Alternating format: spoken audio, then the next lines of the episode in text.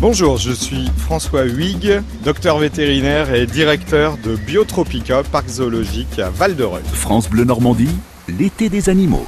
François, parlez-moi un peu des tortues de Floride.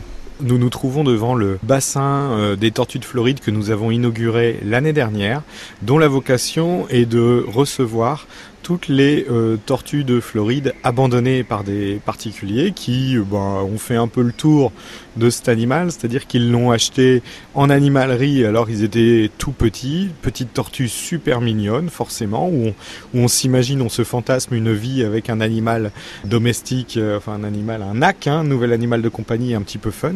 Et effectivement, c'est vraiment de l'ordre du fantasme parce que très vite on se rend compte que c'est pas des animaux qu'on câline, que ça pollue beaucoup l'eau, que ça demande beaucoup de travail, de rigueur, d'investissement en temps et en matériel, que ça sent pas très bon. Et bah, même quand c'est l'animal de compagnie du petit, de la famille, euh, très vite euh, on, s'en lasse. Et ça, c'est statistiquement à peu près 99% des gens qui achètent ces tortues. Donc, euh, plein de bonnes intentions au départ, et puis se, se disent après que l'animal est pas très heureux dans ses conditions de vie et souhaitent que nous l'adoptions. Bon, il s'agit toujours d'un abandon et le problème de ces tortues est que si elles se retrouvent dans la nature, eh bien elles survivent à l'hiver normand.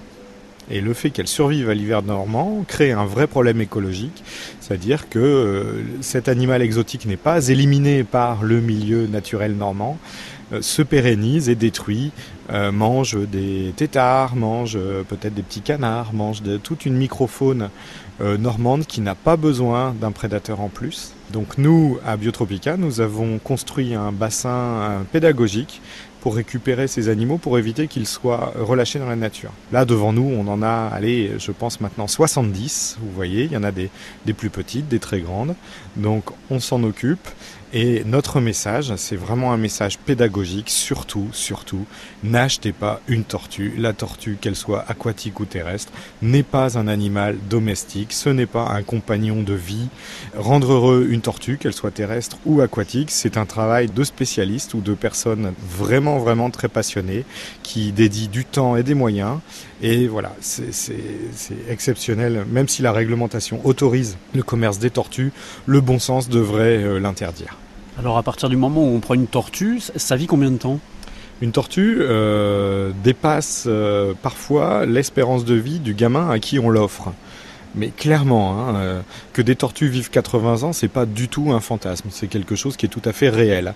Alors souvent, j'explique aux gens que de nos jours, avec Internet, on n'a plus le droit de dire je savais pas ou je j'étais pas au courant que ça vivait aussi longtemps ou que ça devenait aussi grand. Vous savez, euh, on trouve euh, en trois clics sur internet euh, la taille des fesses de Kim Kardashian. c'est pas normal qu'on soit pas foutu de trouver la taille adulte d'un animal qu'on projette d'acheter. Donc renseignez-vous avant d'acheter. Et n'imaginez pas que les parcs zoologiques soient aussi la réponse à l'achat impulsif d'un animal qui, qui n'a rien à faire chez les privés. Bon, alors le mieux, c'est de venir les voir chez vous. D'abord, de peut-être de venir les voir chez nous, mais avant tout, de ne pas renforcer ce phénomène d'achat impulsif et d'abandon. Vraiment, ça, c'est vraiment le premier message, c'est ça.